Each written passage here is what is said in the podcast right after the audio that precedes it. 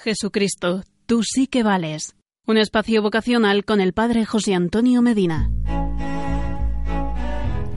Hola, ¿qué tal? Cuando se piensa que ni la Santísima Virgen puede hacer lo que un sacerdote, cuando se piensa que ni los ángeles, ni los arcángeles, ni príncipe alguno de aquellos que vencieron a Lucifer pueden hacer lo que un sacerdote. Cuando se piensa que nuestro Señor Jesucristo en la última cena realizó un milagro más grande que la creación del universo, y fue el convertir el pan y el vino en su cuerpo y su sangre para alimentar al mundo, y que este portento, ante el cual se arrodillan los ángeles y los hombres, puede repetirlo cada día un sacerdote.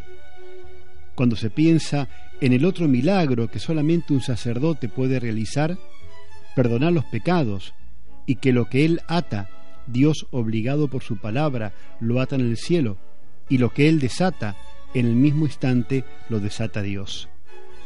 Cuando se piensa que la humanidad se ha redimido y que el mundo subsiste porque hay hombres y mujeres que se alimentan cada día con ese cuerpo y con esa sangre redentora que sólo un sacerdote puede realizar. Cuando se piensa que el mundo moriría de la peor hambre si llegara a faltarle ese poquito de pan y ese poquito de vino.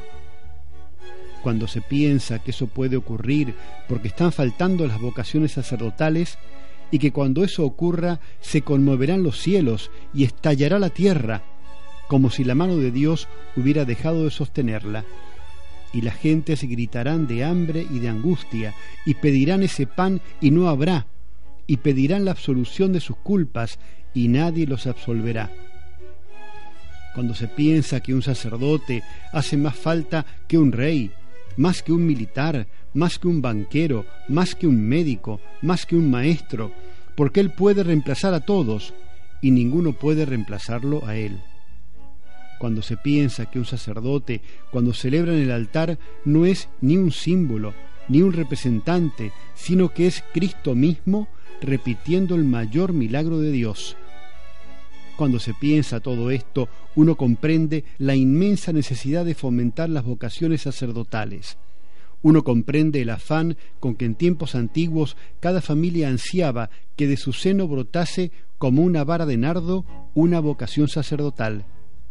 Uno comprende que el peor crimen que puede cometer alguien es impedir o desalentar una vocación, uno comprende que si un padre o una madre obstruyen la vocación sacerdotal de un hijo, es como si renunciaran a un título de nobleza incomparable.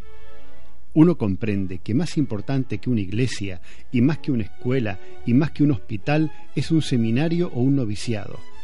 Uno comprende que dar para construir o mantener un seminario o un noviciado es multiplicar los nacimientos del Redentor uno comprende que dar para costear los estudios de un joven seminarista o de un novicio es allanar el camino por donde ha de llegar al altar un hombre, que durante media hora cada día será mucho más que todas las dignidades de la tierra y que todos los santos del cielo, pues será Cristo mismo, sacrificando su cuerpo y su sangre para alimentar al mundo.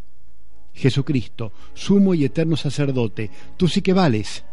¿Y tú que me estás escuchando, no te animas a seguirle?